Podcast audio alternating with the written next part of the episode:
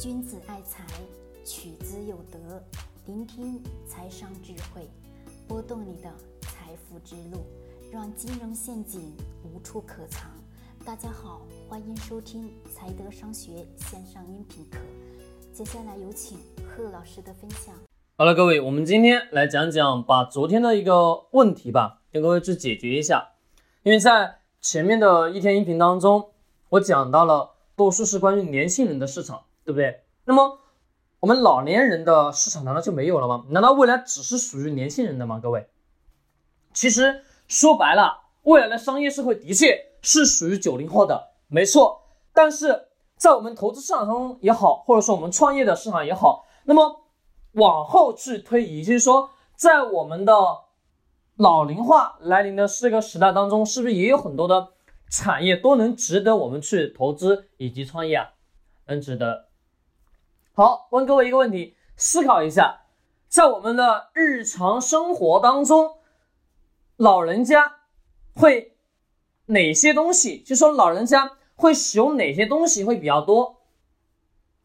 各位思考一下，你家中肯定是有有老人的，各位肯定是有吧？慢慢的、慢慢的，年纪大的时候，我们想想，我们身体的机能是不是跟不上？身体。机能跟不上的前提条件下，有哪些因素会产生掉牙齿、掉头发，还有什么？是不是身上的很多很多很多很多东西都会产生啊？还有是因为体力的不支，还有体内的钙越来越少吧？那么这个时候，等等等等，保健品市场是不是有了？还有一些其他的辅助型的医药。器械等等等等，是不是都有啊？牙齿是不是每年都得要换啊？要换了个牙齿之后，是不是要补啊？对，补了又换，换了又后面又要补。那么等等等等，是重复不断的、反复的消费吧？那么有些人慢慢的年纪大了，是不是不能走路了？不能走路干嘛？坐轮椅了吧？对，没错。而这些源于我们生活当中所能看得见的东西当中。有没有机遇？有没有投资空间？有，是的，一定有的。虽然说慢慢的往后去推，老龄化的这个阶段当中，创业机遇有很多，关于养生也好，各种各样的模式，是不是市场上遍地开花的都存在？对，没错。那么说，把这件事情作为一个创业的基础，行还是不行？其实我给你的建议是行，但是不建议你去做。为什么？因为老龄化的市场当中，有大量的人在做，为什么？因为有大量的人看到了这个市场，那么你进入这个时候，是不是你的竞争对手会更多啊？没错。那么我建议你做什么市场？做年轻人的市场，也就是我前面那么多天那么多的音频跟我去讲的，了解人类基础的九零后的。精神需求喜欢干嘛吧？多数的九零后是不是喜欢玩游戏啊？还有各种各样的东西吧？对，没错。那么这个当中是有伴随着大量的机遇。前面的音频已经讲了，今天不重复，要不然就全部录的重复了，没有意义。希望的各位去思考一下。那么在我们往后走，就是老龄化的整个市场当中，医药板块的医药公司能不能投资啊？能，那么具体的怎么去看医药公司？曾经跟各位去有讲过吗？有。那么怎么去推导？再往前去看企业是否能否往前去推进正常的往前高速发展，是不是有决定了很多很多的因素啊？是的，没错。但是在整个大的环境下，我们身边所发生的非常非常小的事情当中，有没有机遇？有。那么我今天讲的这个话题最重要的特点是什么？各位记住一点，还是那句老话，细微的事情，就说非常非常小的一丁点的事情，可能就是你的投资机遇。一家医药公司也好，牙医的这个上市公司也好，是不是都有啊？在 A 股市场当中，对，而这些企业。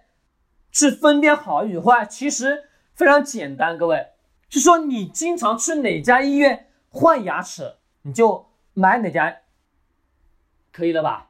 对呀。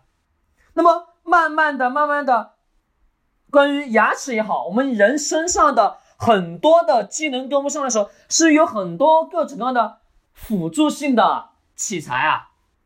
对，没错，眼镜也好，老花镜也好，各种各样的是身体的机能不行，补钙也好，骨头。骨质疏松也好，等等等等，是不是都有大量的药品应对的器材吧？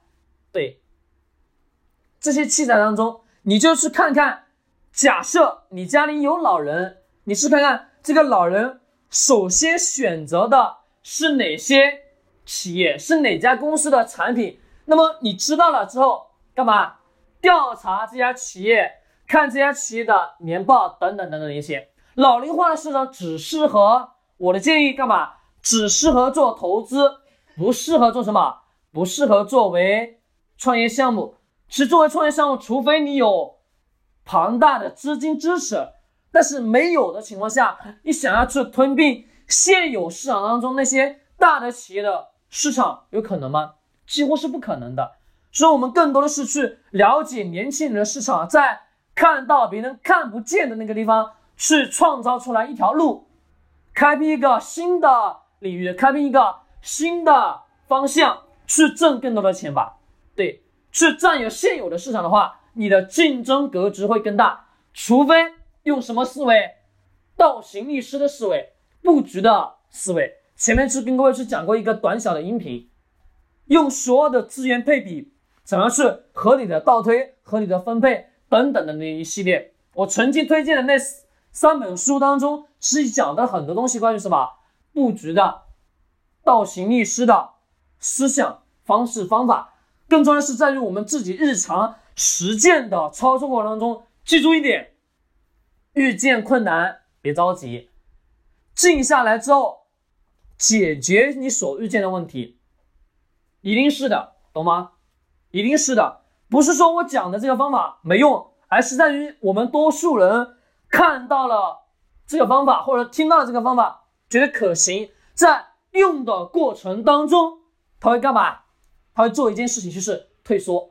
因为人性当中一个特性，当所有人遇见困难的时候，会很自然的退缩，这是人性，没办法去改变的。但是你一定要得要记住，面对困难，就是想方法，想办法。去把你所面对的这个困难解决一一的剖析之后，你就干嘛？能解决了，就能找到了那个方向了。你的事情是不是能正常的、顺利的往下走了？是的，是说倒行逆施的方式方法，需要是结合你现有的做的事情，一步步去倒推。而我前面所讲的这些东西，需要是让各位是从小的事物去启发。你的眼光、你的思考、你的等等等等所有的一系列思维逻辑，人一定要有什么东西？